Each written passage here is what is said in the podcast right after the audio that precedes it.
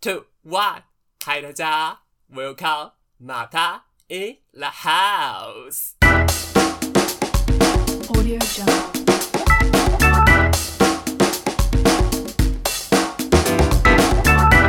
嗨，大家，今天是久违的停更一周的 EP 九了。对，今天已经来到我们频道的节目的第九集了。然后今天呢，就是连续两周，因为我想说上礼拜没有更新，所以今天呢，我又找了一位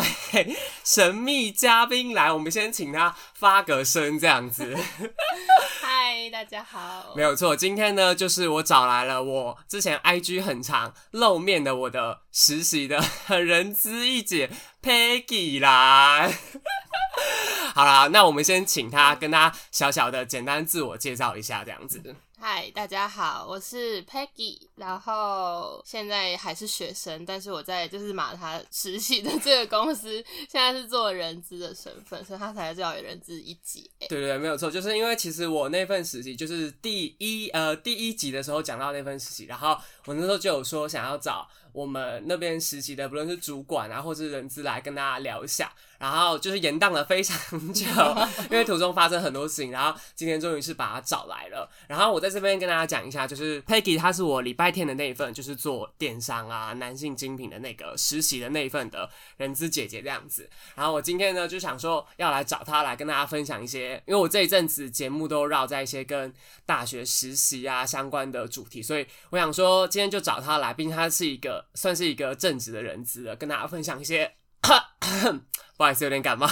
就是分享一些，不论是在看人资会怎么看待一些收到履历啊，或者是一些可能人资的工作内容什么的，然后今天就是会跟大家分享一下这样子。然后在那之前的话，就是因为 Peggy 说他是学生，所以我想先跟大家讲一下他是什么大学哈，或者是之前是哪里毕业的，跟大家讲一下。好，我呃，我原本大学的时候念的是交通大学的传播与科技学系，就是反正就是大大众传播系。交大的传播这样子。对，然后研究所现在念的是正大的企业管理，就是 MBA 的学程。对，哎、你们学校是有分 MBA 跟 E EMBA 吗？对，EMBA 就是那种要什么经理呀、或者什么总经理那种才能去报名的。哦，所以 MBA 他不用有工作经验，他就是可以参加了这样子。就是 MBA 里面有分两块的人，呃，三块的人。推甄的人就有分 A 组、B 组，然后 A 组的人就是应届毕业生，哦、然后 B 组的人是要有两年工作经验，所以你们上的课会不一样哦。是一样的。那为什么要分？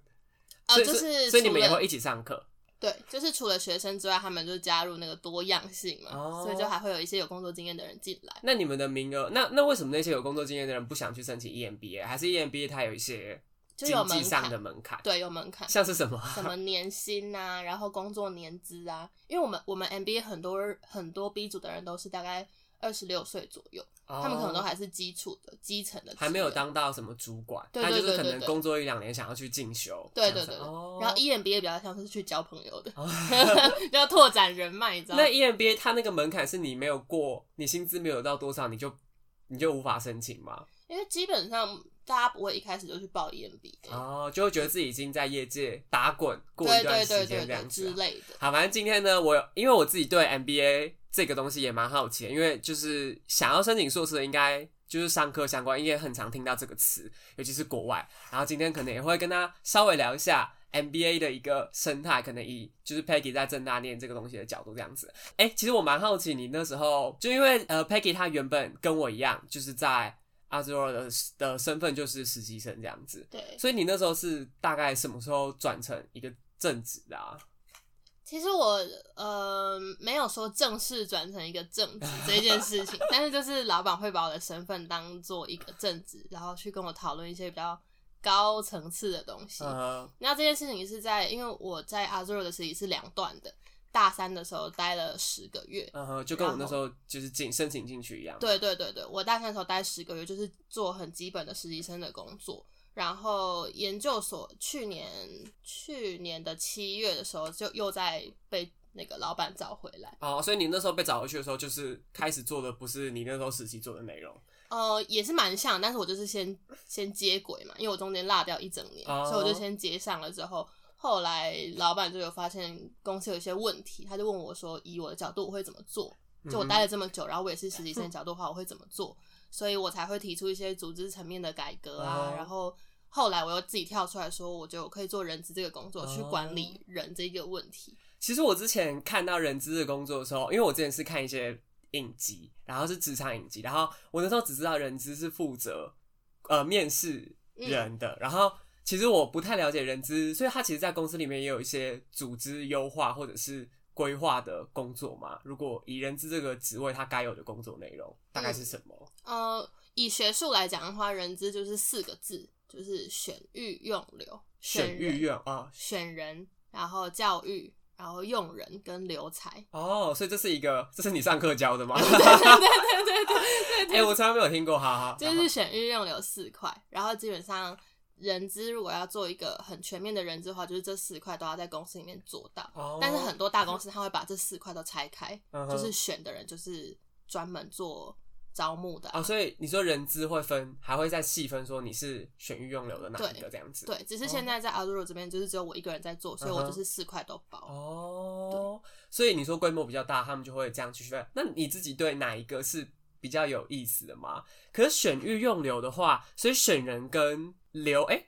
是你说解雇跟不解雇嘛？对啊，选育用流，嗯，选的话选就是招募嘛，嗯哼，然后呃选招募甄选都是选，然后育的话就是比如说做教育训练。哦，教育训练对，练，或者是我有时候会跟实习生一对一谈，啊他们就未来想怎么做对对对，然后用的话就是用人，包括比如说呃，他要去哪个部门吗？对，就帮他们安排，所以这里就是比较会偏到组织的东西，就有点像培训，就是他跟他跟育是很像的，就但是有点像进阶版吧，对对对就是看他，就等他，你先教育完他，因为这我们通常在公司里面的教育训练，他会是他应该都会先教你比较呃基础的，然后看你可能在哪一方面比较有潜力，或者是你对哪一方面比较有兴趣之后再进步。那最后一个是什么？留啊留就是考核那样子。对对对对对，就是嗯考核跟绩效，然后比如说还有奖金啊这种东西是能把人留住的，或者是如果他的表现不好的话，我们要怎么去委婉的告诉他，可能必须请他离职，哦这是留的地方。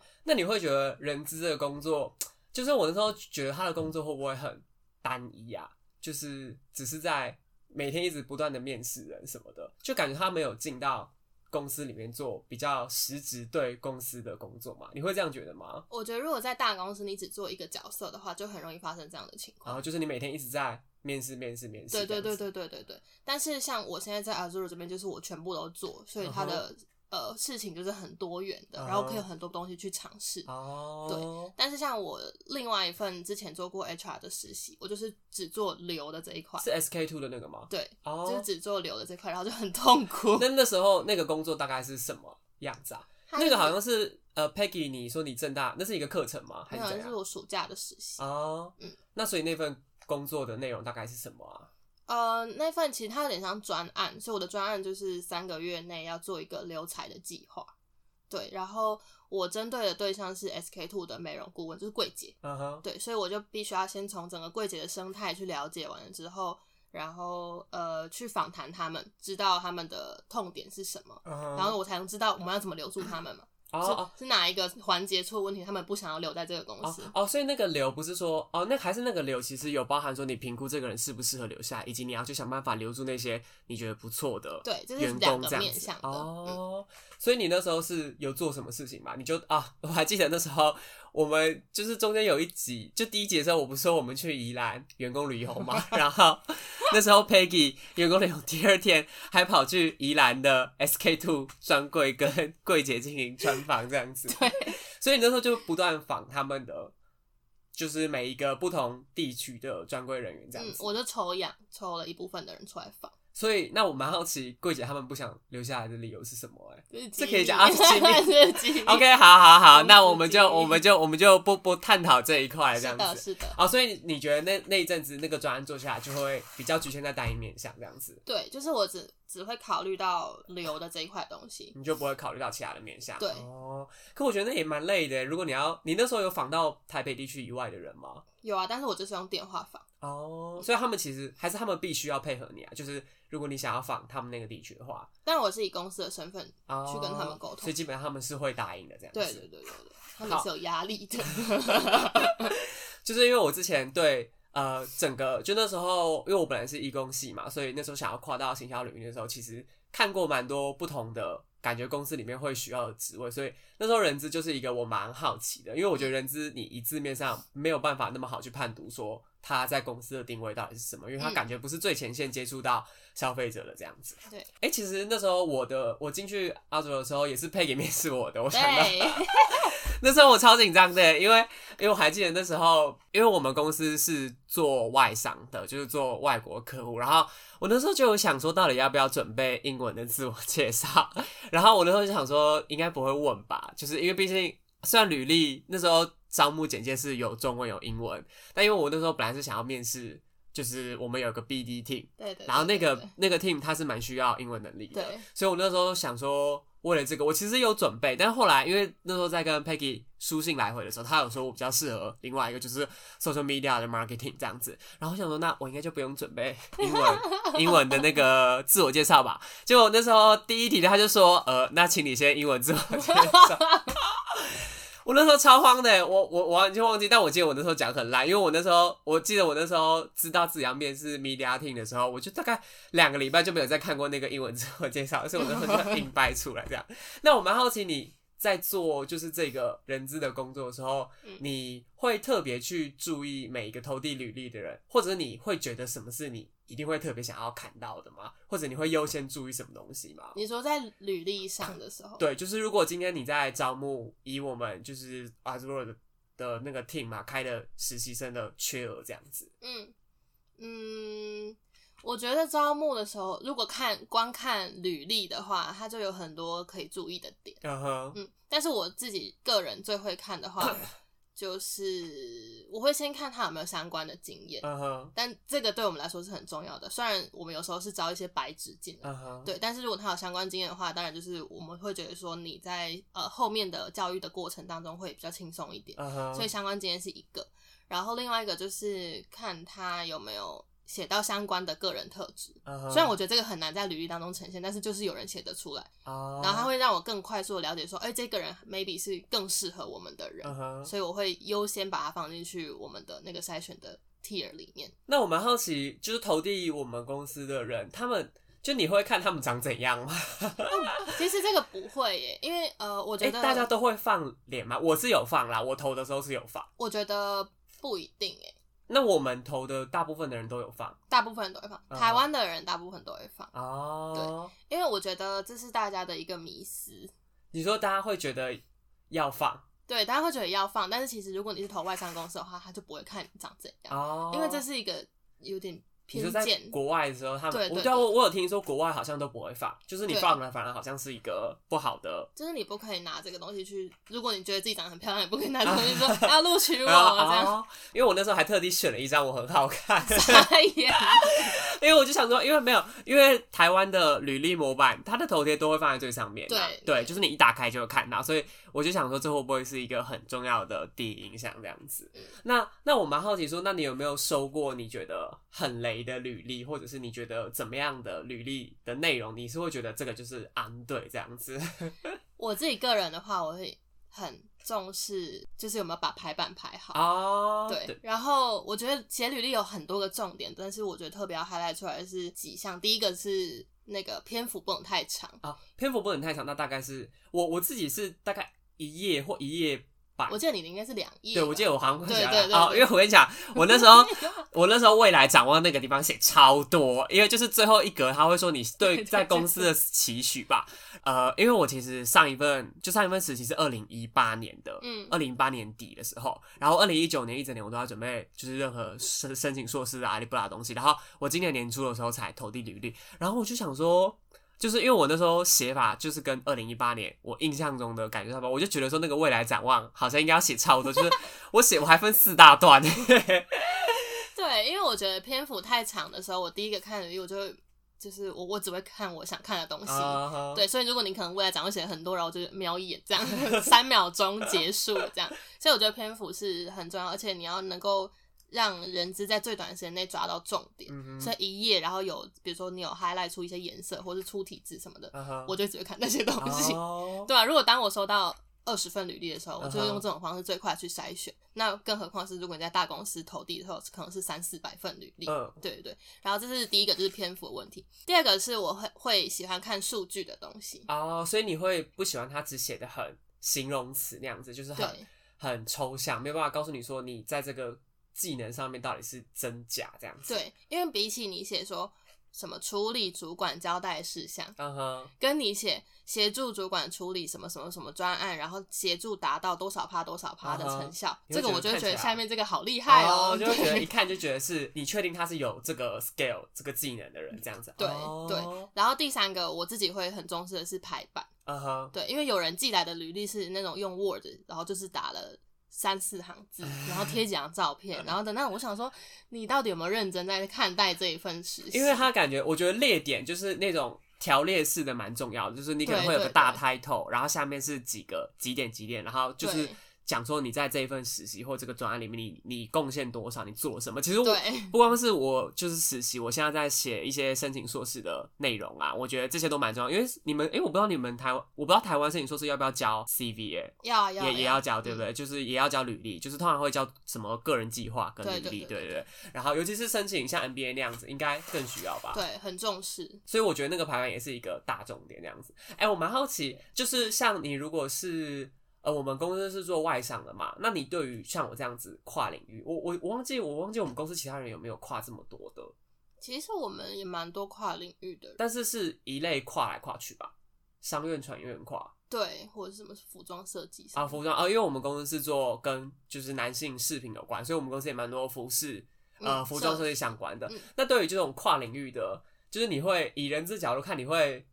特别容易觉得怎么样吗？因为其实我之前有投递过其他大公司，嗯然后我不知道是不是因为我那时候经验很不足，还是就纯是因为我不是这个就是这个领域的，然后我那时候是好像就连回信都没有收到这样子。嗯，可是我觉得以就是还是要看公司。以以我的角度来看的话，我筛选人的时候不太会筛学历这件事情。嗯哼，对，所以你以前你是一类、二类我都不管，就是我只要看你底下的经验，或者是、哦因为你你的个人特质就是跟 social media 超级 relate，所以就就觉得是很适合。哦但是呃，有一些大公司当然还是第一关就会先筛那个学历这样子学历，有啦，因为我我听我们主管说，像是金融类的，好像就蛮看那个的必筛。对必筛，他们好像就是会直接，有些还会从你学校的行头去筛，就是你可能还要先台大、政大，然后你又要那个科系，然后他们是先看这两点，如果不是的话，他们就就拜拜了这样子。我听说外商或金融可能大公司都会蛮看重这一点，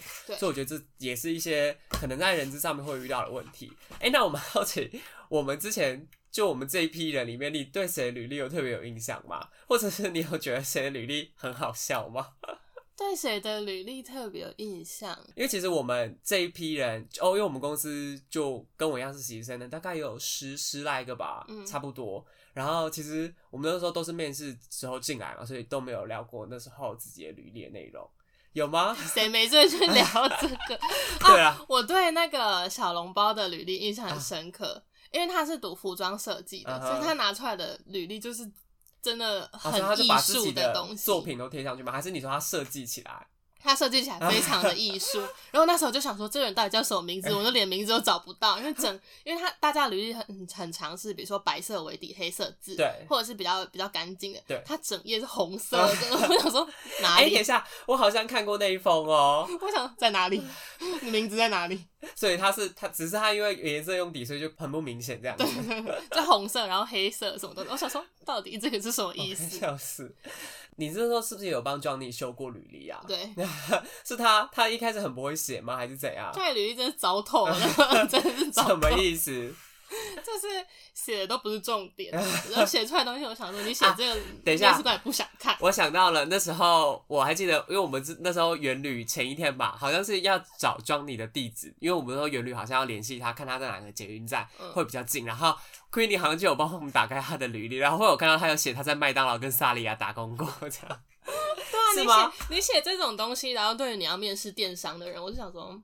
嗯，所以这种情况下，你会觉得写还是不写好啊？我觉得你如果要写你在麦当劳打工过，然后你又要面试电商的话，你就要把你写你做的那份工作写的跟电商很有关联，哦想尽办法去拉那个关哦，联。可能做事很有效率啊，对对对之类的。所以这种时候，对，因为我自己个人也是觉得你在履历上，你要么你就写你觉得有关，或者是我觉得不要为了写很多而硬塞一些对无关紧要的经历这样子。像我自己蛮多情况是，我有很多朋友是没有实习过，然后他们可能会就觉得那可不可以写很多社团或者是很多办过什么活动的经验，可能当过总招啊。但是如果你整份履历都一直写你在办什么活动，或者你当过什么总招，其实我觉得，我觉得不会有害你的履历，但我觉得也不会帮你的履历加到分啦，对应该这样子讲。对所以我觉得这也是可能大家自己在撰写履历的时候会特别需要注意的地方，这样子。没错，好，那以上啊，其实就是今天特别找 Peggy 来，想要跟大家聊说，可能 HR 的角度看大家投递履历的时候会发生什么样的状况是加分啊，或者是扣分的这样子。今天其实我私心很想问，因为其实我在申请国外研究所的时候，就是看到很多，因为我其实想要申请 marketing 的，然后因为 marketing 在国外很少会独立出来是一个硕士，然后很多是归类在 MBA 之下，所以我那时候其实就。呃，有稍微去了解一下 MBA，它到底是一个，因为我其实觉得 MBA 它是一个很抽象的硕士，就是我个人觉得我有点搞不太清楚它到底是什么，因为它因为它没有一个学士，就是它不像台湾是很多学系，它可能会有硕士的呃连贯的一个名称、嗯 m b a 它没有。然后我今天就想问，虽然 Peggy 是念台湾，但我还是想要了解一下 MBA 它里面整个生态大概是长怎样。我其实想要先问的是，就是你们 MBA 平常在上的课到底是什么啊？其实我觉得台湾的 MBA 上的课很像气管系在上的课，你说呃，气管学系这样子？对嗯哼，就是因为我们的全名是企业管理研究所，只是挂号 MBA 学程。然后 MBA 这件事情，它比较是 for 那些已经工作过的人，他们才会说自己是去念一个 MBA。嗯而我的话，我就跟人家讲说，我还是念气研所，啊啊啊！那正大有气研所吗？就是我们所。哦哦，所以它其实就有点像气管系的对上面这样子。，对，基本上就是武管，然后会我们可能会在深度上一些比较跟业界相关的东西，就比较深入。武管就是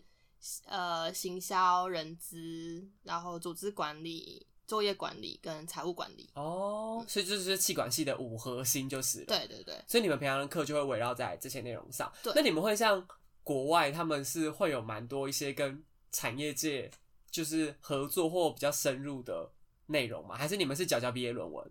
我们是找到毕业论文，但是呃，在读的过程当中，就有很多人去找那种企业专案，对，或者是他的论文，如如果他的老师刚好是跟企业合作的话，就可以跟就是做一些跟企业相关的东西。哦，所以就有点像帮企业解决问题之类的那样是，所以你们是会有学校是里面会有课是这样，还是是学校会提供很多机会去让你们可以做这件事情？我觉得都有诶、但课的话就是要看你有没有选到，因为他的那些课一定会比较少嘛。就是有一有一门课，它是跟某一个企业合作的，然后就会有他会出题目给你，然后你们就是解决完那个题目之后，如果他觉得你很好的话，他就会邀请去他公司实习这样。哦，对，这是一种。然后另外一种是因为我们有很多 EMBA 的学长，虽然 MBA 跟 EMBA 不是直接完全关联的，但是 EMBA 的人的人脉就会成为我们的人脉，所以他们就会哦开那种导师班，就是一个 EMBA 的学长，他会带一些学生，然后去他们的企业里参访。像我、哦我硕一的时候，就是找了一个广告公司的导师，然后这广告公司的学长吗？的一个人才学呃，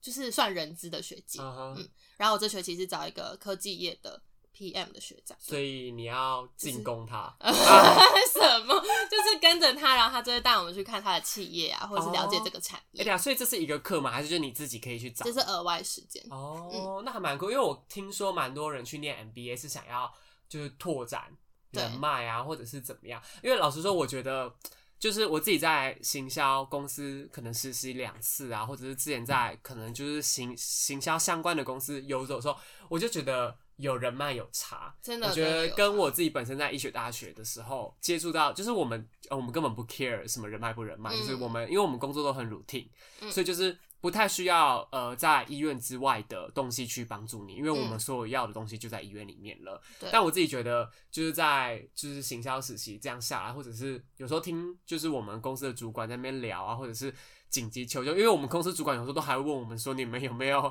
认识哦什么什么什么，或者是怎么怎么样。像我们公司有时候需要做一些影片或动画啦，也会问我们说，那我们有没有认识的人可以嗯引荐这样子。嗯所以我自己觉得这也是那时候。就是我看到 MBA，就是我实际进入这个地方实习之后，我才知道说，哦，原来这个地方人脉它占的比重还蛮重要的。对，因为我有我也有听说有一些工作或者是像 intern，它其实透过人脉引荐，会比你实际去投递履历还要好。就是有一些公司是有内推制度的，嗯，就是尤其是像台积电那样的公司，虽然他们是理工科，但是内推是很容易成功，而且呃内推的那一个人推荐人他本身可以拿到奖金，然后被推荐人如果表现的好的话，他也有奖金可以拿。哦，是那他那个内推是他他是那种，就我不知道你有多了解，不过我蛮好奇，他那他那样内推是。他会有一个时候，就是说你可以开始内推人，还是你什么时候想内推都可以内推？这我不是很确定，因为我最近有认识一个台积电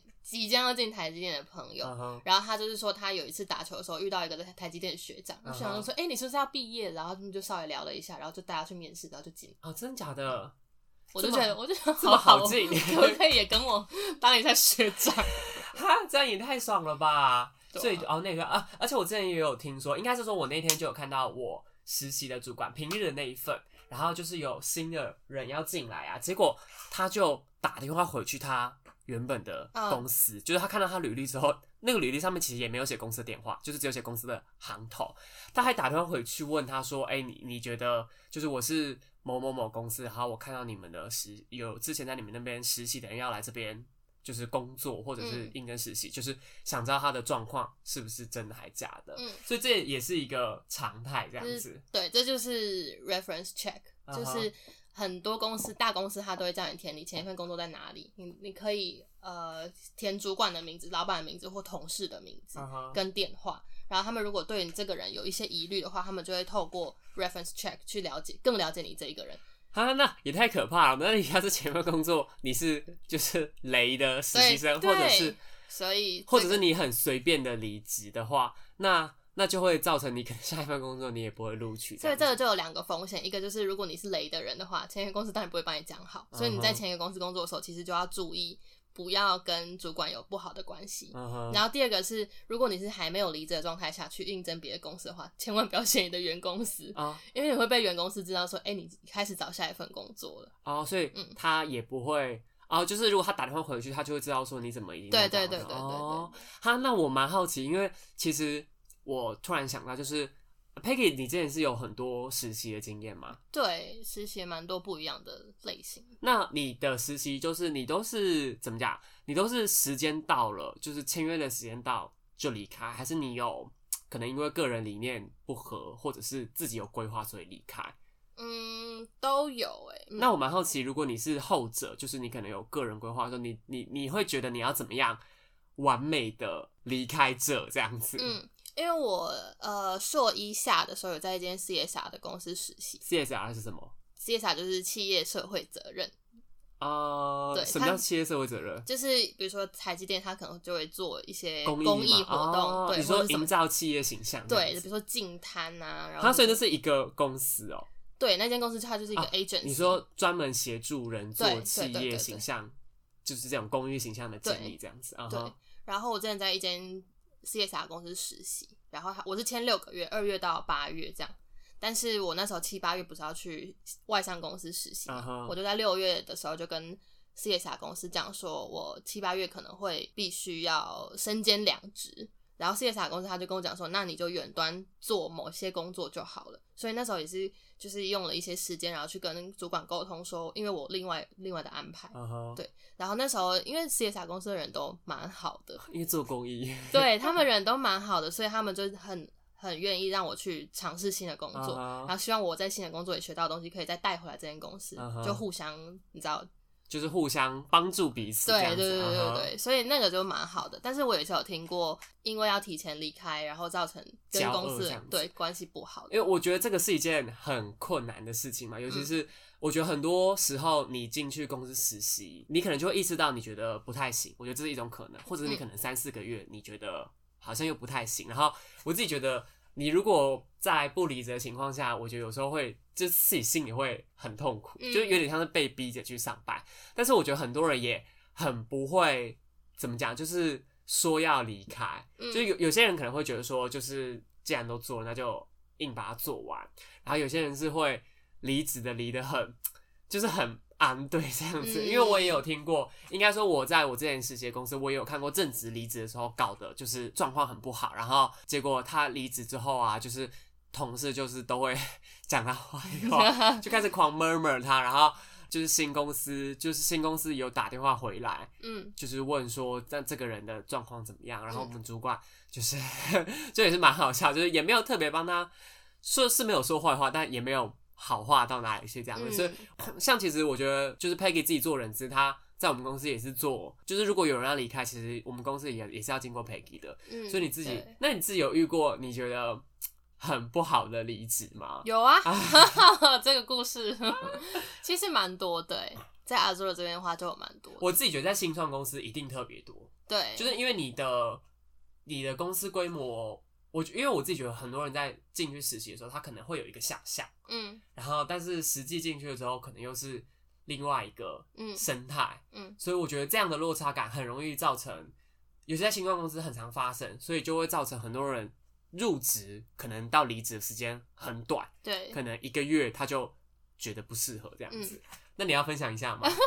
我之前也是有一个实习生，他做了，我也忘记他做多久，但反正他就是某一天上班完之后，隔天他就跟我说：“哎、我下礼拜不去了。啊，真的假的我？就想说，你可以提早讲这件事情吗？就是要让我们有一个你知道可以应变的嗯，缓的冲期。对缓冲的时间。然后他就说我下礼拜不去上班了，然后我就问他说：“哦，是有什么什么原因吗？”他一开始跟我说谎。是说什么话？我有点忘记他一开始说什么，反正他一开始就是说谎，但 他他后来他后来又改口说哦，因为我找到另外一份实习，然后我就想说好啊，那第一我不喜欢的点就是你在我们这里实习的时候，你还一就是一心朝着别的实习去就是完全没有尊重在这里的工作。然后第二是我后来跟他说，那你要交接，然后他就说好啊，那就交接，那就就是我我跟他说要交接一个月。就他只要把东西排成好就好，他也不用来公司上班，他就只要把那一个月东西排成好，直到我嗯招到下一个人就可以了。他就回去跟主管 murmur 说为什么要一个月，然后就啊 就是你知道透过第三方来给我施压的感觉。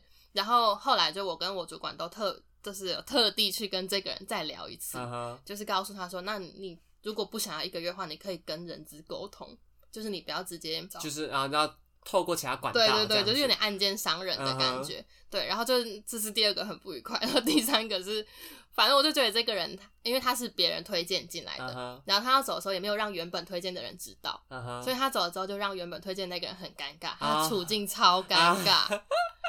我快笑死！哎、我觉得这个真的是，我觉得刚刚 Peggy 有讲到一个，就是你有没有尊重这间公司，我觉得是一个很重要的点。就是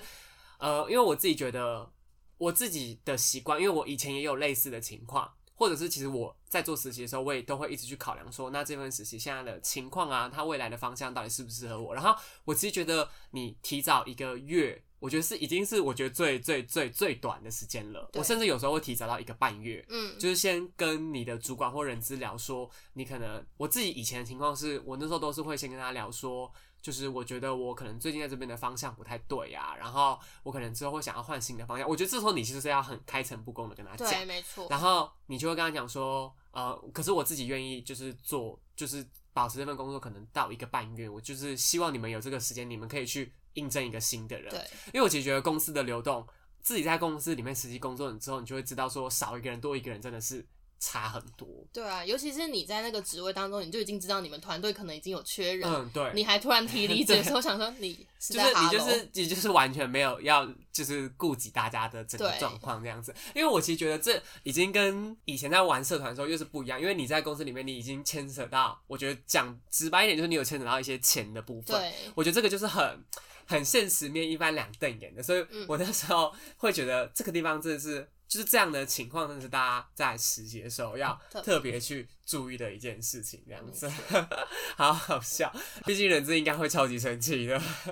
对，生气一回事，然后无奈又是另外一回事，想说、嗯啊，怎么会这样搞成这样？对，而且老实说，你也不知道你哪一天会不会真的遇到你前公司的。对，对我跟你讲有时候世界很小的，对，而且你那个什么，就是我我自己有遇到说，就是我们的那个公司，他跟我说他们的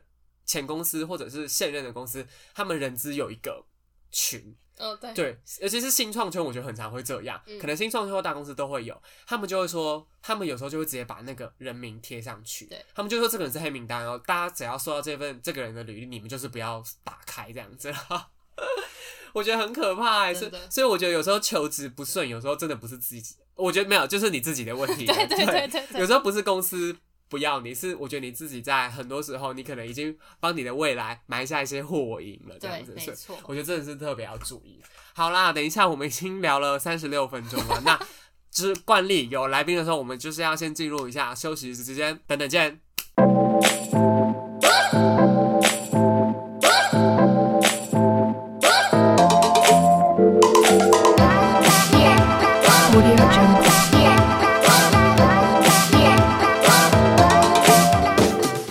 正在收听 podcast 节目的观众朋友一个贴心小提醒：如果你是用各大串流平台收听的朋友，记得给我们节目五颗星，然后在下面留言说你希望看到的主题，或者是希望之后可以邀请的嘉宾。那也不要忘记呢，把我们的节目分享给更多人知道。提醒一下，如果是用 Spotify 收听 podcast 的朋友，是可以直接把节目转贴到 IG 的 Story 动态哦。那如果是用 YouTube 平台收听 podcast 节目的朋友们，呃，只要有嘉宾来的特辑呢，都会上传到 YouTube，所以只要在 YouTube 搜寻“马他马他”，就可以搜寻到我们有嘉宾来的 podcast 节目啦。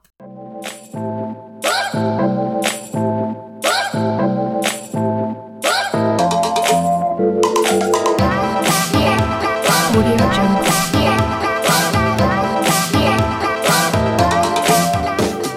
Hi, we're back。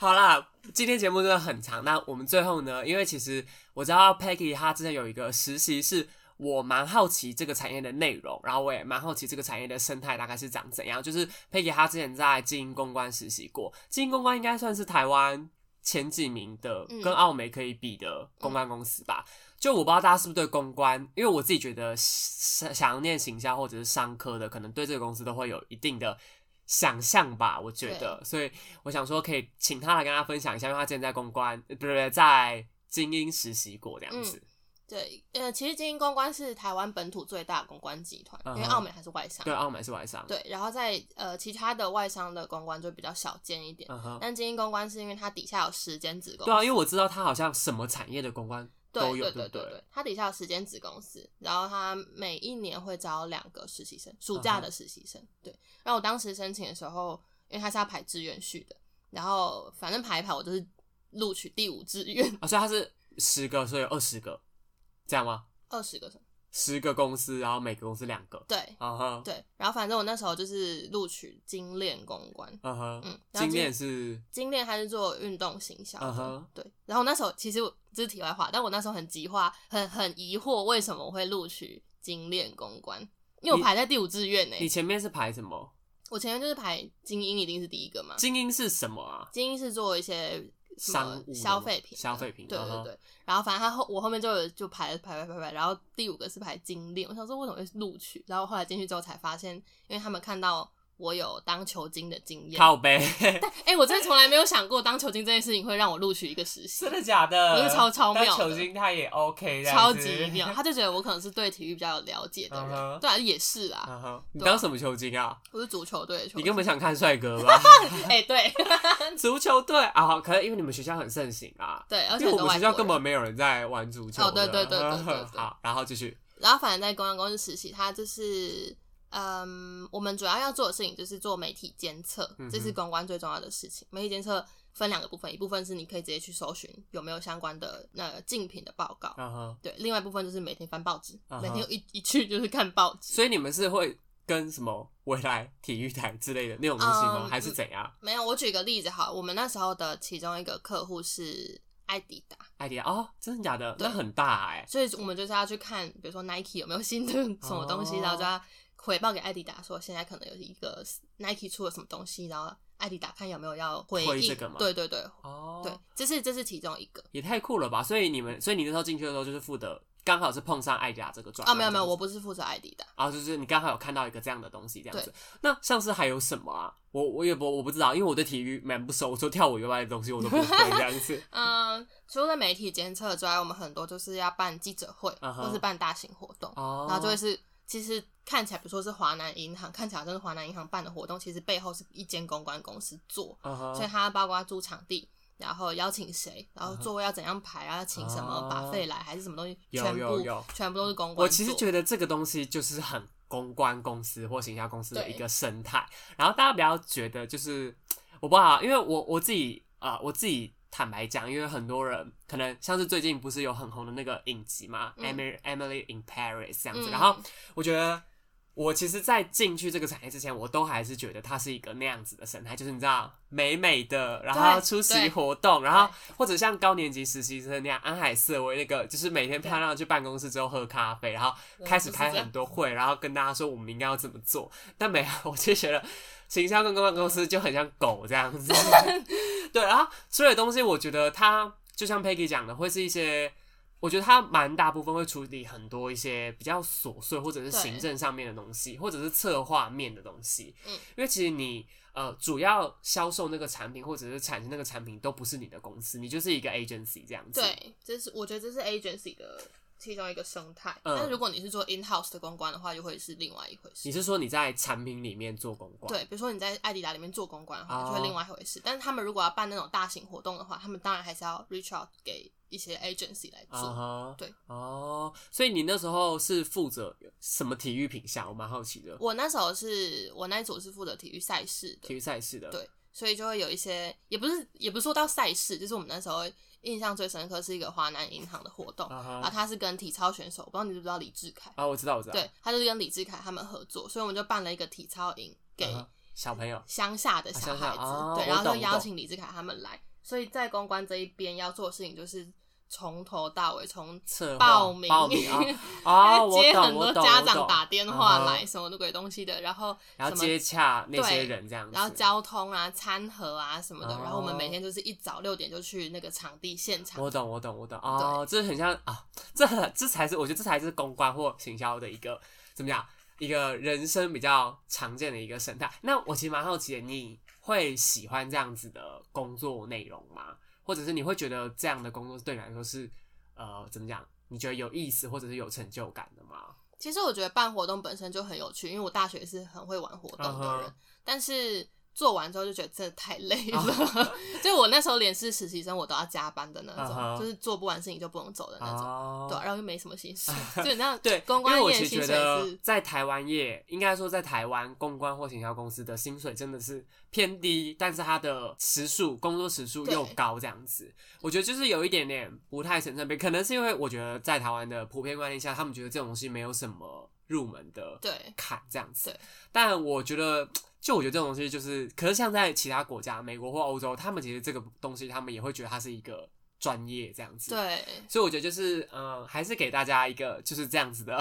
分享啦错。因为因为其实我之前也也想要去应征那个澳美那个暑期的对实习，我只是因为刚好撞到别的事情，所以一直没有。我我其实是有在想明年暑假要不要去应征啊。我不知道，我不知道我那时候毕业了，不知道他可不可以应征，嗯，应该是可以，还是他有给硕士的什么之类的。应该是有，但是我记得澳美的跟精英做的事情可能会不太一样。哦，又会不一样哦。嗯，但是我没有真的去了解，但是哦奥美比较像是真的坐办公室，然后精英尤其是精练，因为我们是跑那种体育赛事活动，所以我们就真的会一直出去。啊我觉得那样也蛮好玩的啊、可以一直出差。我知道我自己，我自己觉得在办公室待久了，就会觉得可以出去跑跑一次，蛮好的。而且我记得精英下面不是有一间是跟时尚产业有关的嘛？我印象中我记得有啊。楷模，对楷模，我记得有，因为我记得我有看过。嗯反正就是跟大家分享一下 Peggy 他之前的这个实习经验，我觉得还蛮有趣的。这样子，OK，好，不行，我们已经快要超时了。最后，最后，最后呢，就是我们给我们家人资姐姐一个打广告的时间。你可以稍微简介一下公司跟内容你要讲的事情。我觉得好，呃，我们公司就是 Azure Republic，然后它基本上是一间男性饰品的公司，就是我们是卖手链或是袖扣，或是之后可能会出戒指、项链等等的。然后这间公司它呃上班的形式比较特别，因为是新创公司，然后老板平日他有自己的工作，所以我们上班时间是礼拜天，对，只有礼拜天要上班，到到公司去上班，其他时间我们都是用线上开会的模式。那我们现在在招，主要是招 business development 的实习生跟 content team 的实习生。那 for business development 的话，你可能必须要有的技能就是你的英文要够流利，可以跟外国人实际去沟通。那工作内容的话，可能就会是去开发一些国外可以合作的对象。那 for content team 的话呢，就是会我呃会写一些我们在网站上的文章，或者是跟一些 content writer 合作去写文章，然后再他们会加入一些 keyword 跟 SEO 的优化，所以基本上呃 content team 的必备的特质就是你的听说读写的写可能要非常的顺，这样。然后如果大家对于马达 这份工作有兴趣的话，social media team 也是可以应征的。那基本上就是会经营一些社群平台，然后会做一些网站的 UI U 叉的维护。对，或者是一些 email campaign 行销的内容。呃，我其实自己觉得，因为我现在已经在申请硕士了，然后我是想要申请一些 marketing，或者是我我也有申请一些 advertising 的那种广告的硕士，或者是整合行销，国外蛮热门的两个硕士内容跟行销有关，就是这个。然后其实我们公司，因为我们公司蛮特别，是我们的客户是在美国或欧洲，对，就是我们做的东西，所以我们的行销模式也是走国外的那个路线，就是跟台湾的行销其实不太一样。我们使用的一些 app 啊，或者是使用的网站，我们用的工具，除了是全英文之外，我们用的内容也是国外会用的，因为我们就是要销售给国外的人。然后我自己现在在可能写一些 SOP，或者是在写一些呃 CV 啊，我都会觉得，就是我现在做的事情跟他们硕士里面的 program 其实是相关的。嗯就是我会觉得说，呃，可能我以前在台湾，因为我二零一八年的实习是在台湾的公司做的，然后我会觉得那时候的东西其实我没有办法觉得它很 match 到，嗯，就是我现在想要去国外申请的它的 program 内容，所以我个人觉得我们的实习其实是很适合你之后想要，也是蛮适合你之后想要出国发展的这样子。因为我刚刚前面有讲过嘛，我个人觉得 marketing 或者是呃 PR 这种东西在台湾可能没有那么普及，或者是观念没有那么强，所以我觉得出国其实是一个蛮好的选项。所以我觉得我们认识也有这个优点这样子。对，没错。那所以你要讲一下我们要怎么应征实习吗？你会把链接贴啊啊，在好好好好，没有问题。就是如果大家是对刚刚讲的，不论是 content 啊、BD team 或者是我 social media team 的实习，如果有兴趣的话，我会把呃我们应征的链接都放在这个节目下面的资讯栏，大家可以点开来看一些相关资讯啊。然后最后就是可以投递给。履历把投履历投递给 Peggy，就是我们的人资一姐。然后今天实习讲到的内容，也大家请注意一下，你要怎么写履历，就是也不要让他觉得你很雷，好吗？不然这期节目录了就没意义了。好，那以上呢就是今天的节目，然后非常感谢我们 Peggy 来我们的节目啊，耶、耶，那我们就下一集节目见啦，大家拜拜。拜拜。我们要去吃午餐了，拜拜。